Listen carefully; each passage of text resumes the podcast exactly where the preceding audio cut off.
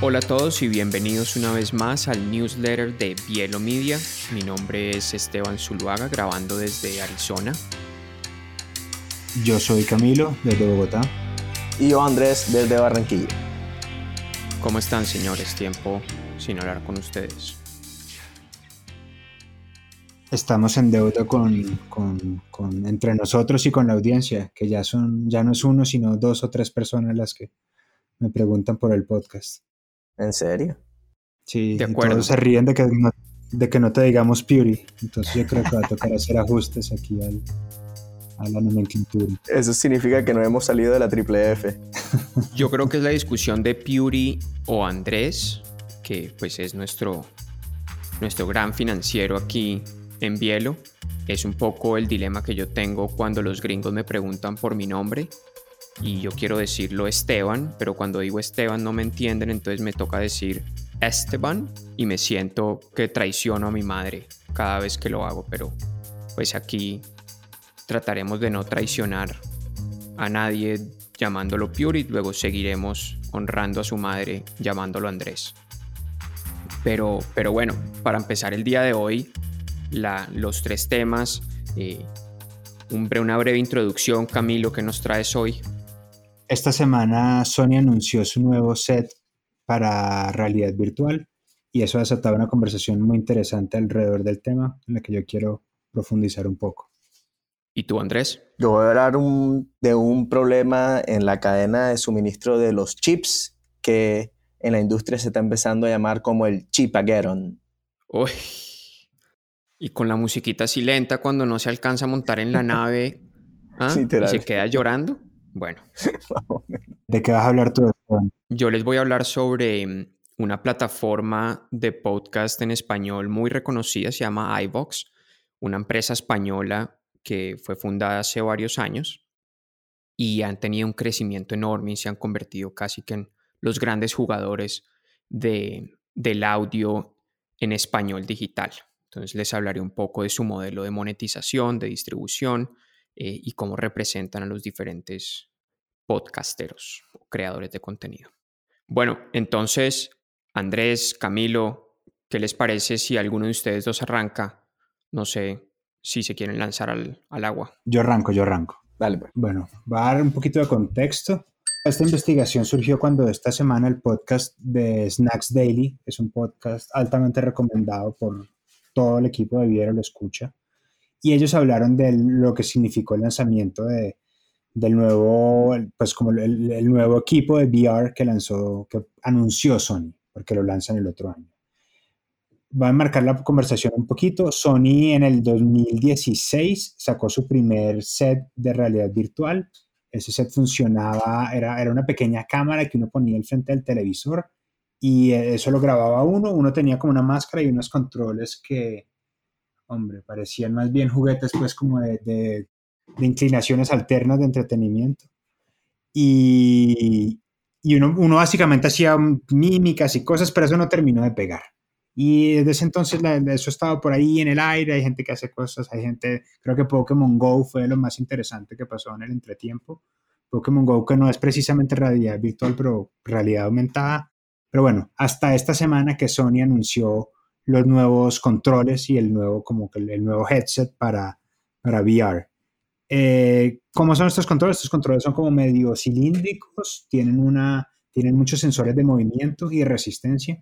Entonces es muy chévere porque ya no es solo que te vibran, sino que si uno está escalando, entonces generan resistencia y si uno tiene una, como que logran simular la realidad mucho más, de manera más compleja. Y bueno, anunció una serie de 10 o 12 juegos que ya están listos para VR, entonces todo el mundo está súper emocionado y, la discusión volvió a salir a la luz. Y cuando uno piensa en VR, el gran jugador en el que uno piensa es Facebook. Facebook compró Oculus, que eran como los Oculus son el headset más, más importante de todos, como los, los que iban ganando esa, esa discusión y lo compró en 3 billones de dólares en 2014. Esta es una cifra no oficial, pero muy, muy aceptada en todos los subreddits. Y Facebook le ha dedicado una, un esfuerzo infinito a esto. Yo creo que nosotros todavía no nos alcanzamos a imaginar lo que Facebook tiene en mente con esto. Facebook tiene 10.000 empleados trabajando solamente en realidad virtual.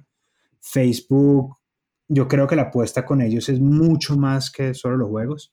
Definitivamente hay un tema de coworking muy interesante que ellos plantean, hay un tema como interacciones humanas que todavía nosotros no alcanzamos a entender. Y bueno, entonces yo creo que ahora toda la discusión, todo el tema, todo el mundo está como que qué va a pasar aquí, como que cuál va a ser el gran breakthrough que va a comprar la gente, cómo va a ser el data mining, cómo va a ser el advertisement. Un tema que a mí me parece muy interesante es cómo van a ser las redes sociales en realidad virtual. Me, encantaría escucharlos a ustedes qué piensan, pero cómo ser Instagram, que es como el, producto de la, red de Facebook en realidad virtual.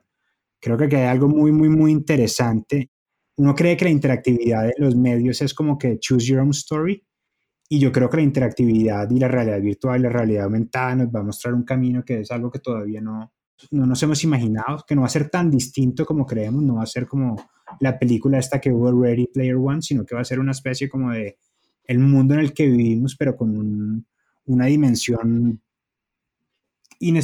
pues como inimaginada para nosotros. Es como Instagram cuando uno piensa como que el futuro del Internet, nadie se iba a imaginar que el futuro del Internet era la gente poniendo las fotos donde salía lindo en Instagram, pues, y eso cambió radicalmente nuestra vida. Yo creo que con la realidad virtual va a pasar algo similar, algo maravilloso que todavía no entendemos, pero que no va a ser un cambio grande, pero que no es el que nos imaginamos.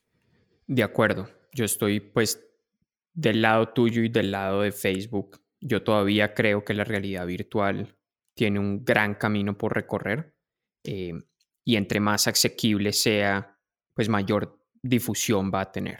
Todavía hay una barrera enorme entre el costo de estos headsets que cada vez bajan más de precio. Yo creo que el, último headset de, de, Oculus estaba alrededor de los 300 dólares, antes estaba casi en 500 y yo creo que cada vez van a ir buscando una forma de, que sean más pequeños, menos incómodos, porque todavía el hardware era un gran problema en la posibilidad de distribución masiva de esta tecnología.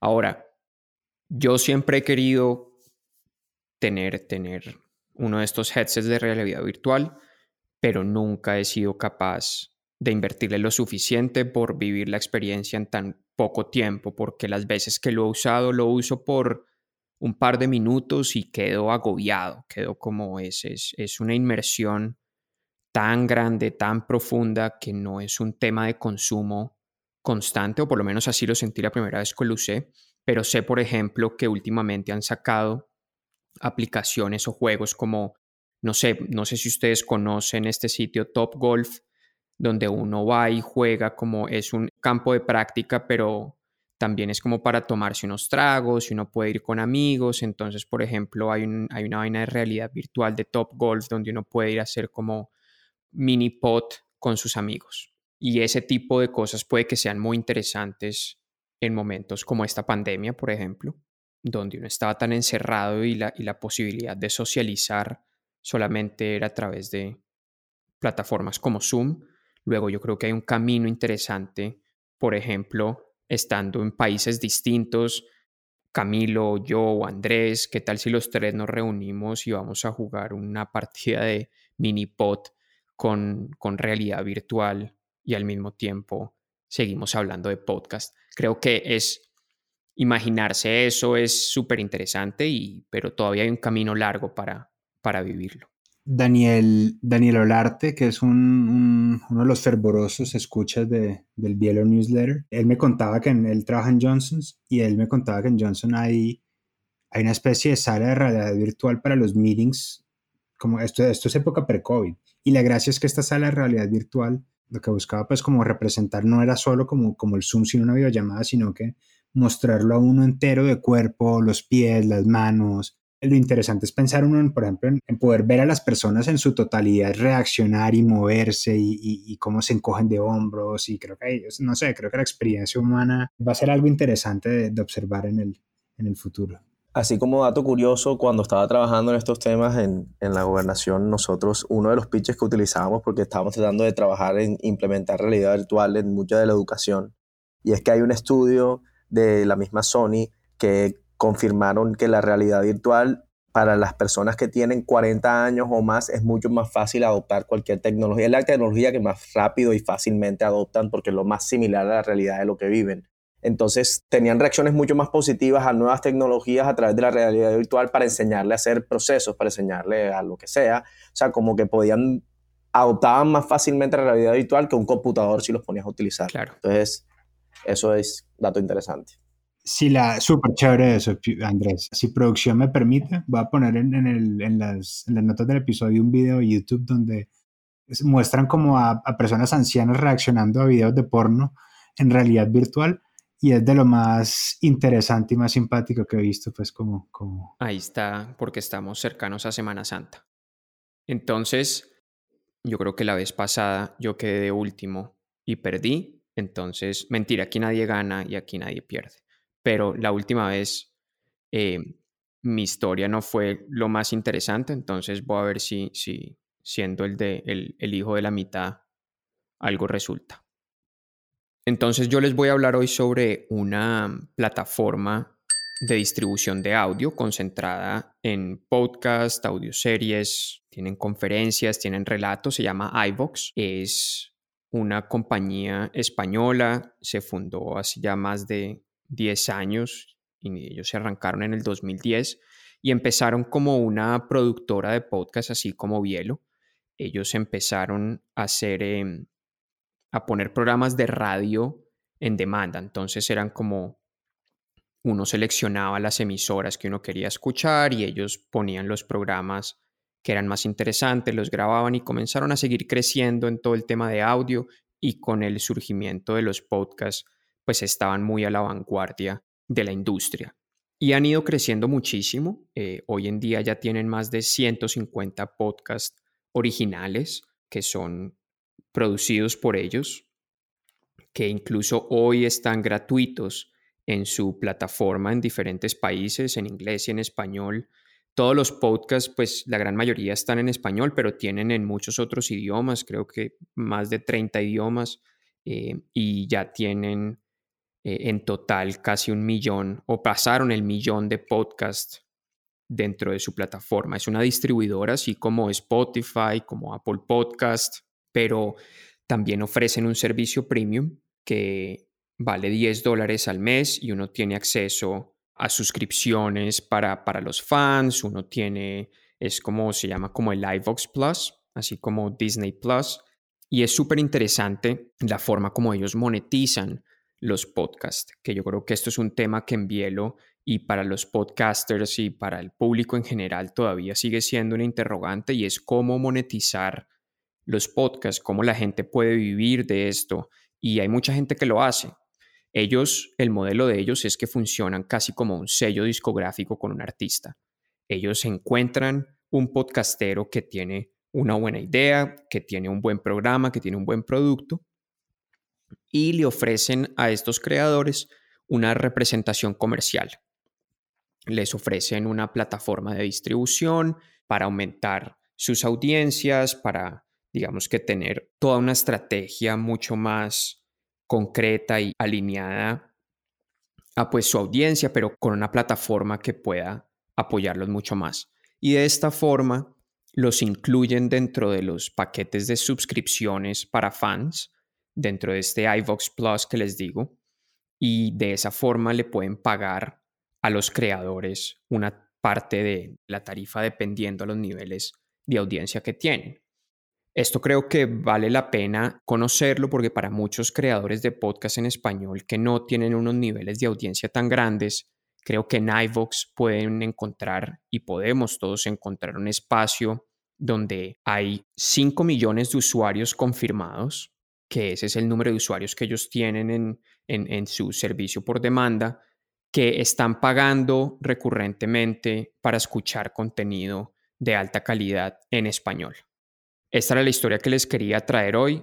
iVox, compañía española de podcast, conferencias, series, radionovelas, relatos en español que vale la pena que todos ustedes vayan y revisen. Listo, Suena súper interesante, en verdad, como que me gustaría ver cómo realmente ahora que ya están en el radar, cómo el crecimiento de iBox se puede ver, sobre todo en países como Estados Unidos, me, me gustaría como que revisar eso, cómo se evoluciona. Así es. Ellos han tenido varios de sus creadores, han logrado llevar sus, sus podcasts, algunos de ficción, a negociaciones con plataformas de videodemanda, de, de streamers como Netflix, eh, en España específicamente. Entonces, digamos que hay una oportunidad ahí que ya iVox tiene contacto con, con otros distribuidores a los que pues, uno potencialmente puede llegar. ¿Tú conocías iVox, Andrés? No, nada. Ok, pues te cuento. Cuando nosotros comenzamos con Bielo, pues tú bien sabes lo, lo escasa que es la data en el mundo del podcasting. Tú creo que tú has hecho una tarea muy interesante para remediar ese asunto desde nuestra pequeña esquina del, de la industria. Pero cuando comenzamos, la gran encuesta que hay de los podcasts en español, la gran fuente de información que hubo previo al 2020, al, al mundo post-COVID, era una encuesta que se llamaba Encuesta Podcasteros, muy grande, todavía lo usan mucho, muy equivocadamente, donde el gran, gran, gran servicio para escuchar podcast en español era iBox. Yo creo que esto es verdad porque no Spotify no existía todavía pues como, como la plataforma que la conocemos hoy en día, no pues no que no existiera. Yo creo que el mundo del podcast estaba limitado sobre todo como la gente que tenía Apple Podcast o a los que a los que éramos un poquito más necios y los que tenían Stitcher y los que tenían, bueno, las diferentes plataformas. Y iBox, yo creo que hacía las veces de Spotify iBox era cualquier persona que quisiera tener un podcast en español tenía que estar en iBox. Los primeros podcasts originales en Colombia en realidad, pues digamos, no los primeros, pero como la primera ola de podcasts originales en Colombia con nombre estaban en iBox, entonces estaban los comentaristas de fútbol en Colombia, estaba como, como todo este tema, como cuando el mundo, pues el mundo del podcasting estaba incipiente, era por medio de iBox. Y a mí lo que me parece interesante observar es qué tan que también le va a ir a iBox dándose los bates que se va a tener que dar contra Spotify, contra Apple Podcast y contra los grandes jugadores del, del, de la industria internacional. Pero muy chévere, creo que es un caso muy, muy interesante. Bacano. De acuerdo. Yo siento que es más probable llegar a tener una representación en iVoox que llegar a tenerla en Spotify. Y en ese sentido, para los creadores de contenidos, puede ser una opción muy interesante, donde llegar a uno tener un podcast que viva en Spotify como un Spotify original, siento que es mucho más difícil que llegar a hacerlo en iVoox. Pero de nuevo, esto es una suposición mía, no lo sé, pero por la cantidad de podcast originales que tienen en iVoox en español y la cantidad de podcasts originales que tienen en Spotify, creo que la diferencia es bien alta. Bueno, y entonces tú. Entonces, más o menos, como desde hace un mes, esta palabra chipagueron viene dando vueltas en el mundo, sobre todo en la palabra viene dando vueltas en el mundo, sobre todo en la industria de tecnología. Y es porque desde hace un tiempo, o específicamente en verdad desde el comienzo de la pandemia, se ha venido viendo la escasez de la producción de chips que ha detenido el crecimiento de algunas de las industrias de tecnologías. Básicamente, en verdad, incluso ahora mismo por eso tiene ese nombre, porque nos estamos cuestionando qué tanto la recuperación económica va a estar limitada por la producción de chips que el mundo tiene. Hoy en día el 83% de los chips del mundo se producen entre dos países, Corea y Taiwán. El más grande productor de chips del mundo es Samsung. Entonces, ¿qué, ¿qué, empezó a pasar en el mundo? ¿Qué es lo que realmente está sucediendo? Con la llegada de la pandemia, ha aumentado la demanda de computadores y, ha aumentado en general la demanda de tecnología por toda la digitalización también de las distintas industrias. Y no solamente eso, sino que últimamente también estamos llevando todas las tecnologías aledañas a la necesidad de chips o a la necesidad de ser inteligentes. Por ejemplo, los carros, las neveras o los relojes. Entonces, la necesidad de chips solamente ha seguido aumentando en el mundo y se ha acelerado en el último año. Entonces, ¿qué pasó? La industria de los carros, que es uno de los mayores clientes de la producción de chips, un carro puede tener una gran cantidad de chips dentro de él para controlar todo el sistema electrónico que tiene. La industria de los carros paró con la, con la, con la pandemia, entonces toda la producción de chips o todas estas empresas se enfocaron en las industrias en crecimiento, que era el crecimiento de la, venta de computadores o tecnologías como celulares o iPads y todo este tipo de cosas. Pero cuando la industria de los carros se reactiva, ahora estamos viendo cómo se está empezando a acumular los pedidos de chips hasta el punto que Huawei le tuvieron que limitar en Estados Unidos los pedidos de chips. Huawei no puede sacar chips ahora mismo de Estados Unidos porque no los está consiguiendo tampoco en Corea y Taiwán. Y es que Samsung realmente ahora mismo está copado con el iPhone 12 que también lo tuvo limitado. Y ustedes lo vieron del año pasado también, que es donde empezamos a ver ese problema con el PlayStation 5 y también con el Xbox nuevo, que básicamente estaban limitando lo que vendían porque realmente lo que podían producir estaba limitado por la cantidad de chips que podían conseguir. Pero ahora que el mismo Samsung esta semana anuncia que el Note 2021 están pensando en postergarlo para el 2022 porque no saben si van a poder soportar la demanda. Ellos que son los mayores productores de chips hace que el mundo de la tecnología se ponga pues con los pelos de punta básicamente en pensar en qué tanto es la necesidad de tener más producción de chips, sobre todo localmente en Estados Unidos, porque básicamente las empresas gringas ahora mismo están teniendo es el problema para poder salir de la necesidad de vender, pues sobre todo en este momento que quieres una recuperación económica y necesitas vender, necesitas empezar a crecer, necesitas empezar a tener nueva demanda y em, necesito empezar, ¿y quiénes son los que tienen ahora mismo el control de esos? Los orientales. Entonces, creo que los chips y la producción de los chips se puede empezar a convertir, empezando solamente ahora que viene el crecimiento con las implementaciones de la 5G, esas necesidades también va a aumentar la necesidad de chips, ya que cada vez vamos a crear cosas más inteligentes dentro de todo nuestro día a día. Entonces, ¿qué tan importante la producción de chips se va a volver ahora mismo como una industria para el mundo? La producción de chips se va a volver como un commodity, casi que como el petróleo, si seguimos dependiendo cada día más de la tecnología y de la digitalización. Entonces, ¿Cuál será la solución de esto? ¿Para dónde vamos? Y eso me hace pensar en que no puede ser que en el mundo solamente dos países produzcan algo de este producto que es tan importante. Entonces, yo creo que en verdad deberíamos estar enfocando los esfuerzos en la montar empresas para producción. O sea, no sé, esta vaina no sé. Qué locura, no sé. Simplemente estaba hablando de esto, me pareció una locura y creo que se debería address como tema mundial y no para mantenerse tan escondido como, como generalmente la gente no lo entiende. A mí me, parece súper interesante, Andrés, como lo planteas como en, términos de, de, que los chips van a ser un commodity. Creo que está súper interesante. A mí me pasó lo mismo el año pasado cuando de repente, como así que no van a haber más producción de carros, ¿quién fue? Eso también fue un snack que anunciaron que, no recuerdo qué empresa, Ford, tal vez, o Chevrolet, todavía, o sea, tenía que disminuir la mitad del supply chain por, pues tenía que cortar el supply chain porque no tenían chips yo que estoy loco detrás de un PlayStation y, no se pueden hacer más porque no hay chips y peleo todos los días con la gente porque los revenden al 150% del valor. Entonces, sí, súper interesante el tema. Pues ojalá alguien nos escuche que pueda montar una planta de chips en Colombia. Desde Bielo los apoyaremos y miraremos cómo, cómo podremos hacer sinergias. Le producimos el podcast a los chips. bielo, bielo chips. Sí, bien, bielo chips, como que no sé, chips que el mundo necesita optimizar. ¿Cuál es el verbo asociado con los chips? renderizar. en todo caso. todo caso. Bueno, no, señores. Bueno, este ha sido un newsletter cargado de noticias de diferentes industrias.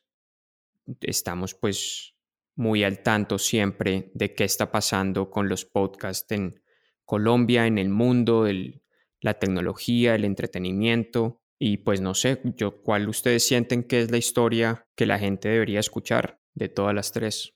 A mí lo de los chips me parece fascinante. Creo que uno nunca piensa que hay detrás de cámaras, detrás del computador, detrás del teclado, detrás de la pantalla y, se le olvida y uno toma como, como dicen aquí, take for granted, uno asume que está ahí, sirve y nunca piensa en eso, pero detrás de cada aparato electrónico hay una cantidad de trabajo y de hardware que, que pues el mundo cada vez necesita más. Entonces, yo segundo esa votación Y sí, también creo que es, es, es algo bien interesante, pues no solo para la nuestra, sino para la mayoría de las industrias. Bueno, yo acepto la victoria, les agradezco, muchas gracias. Estoy ahora mismo eh, haciendo un bow, una venia.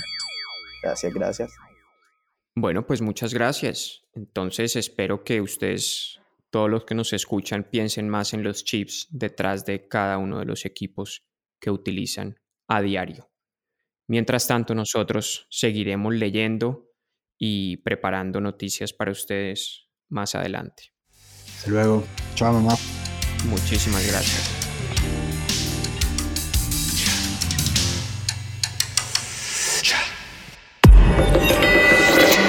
Hielo.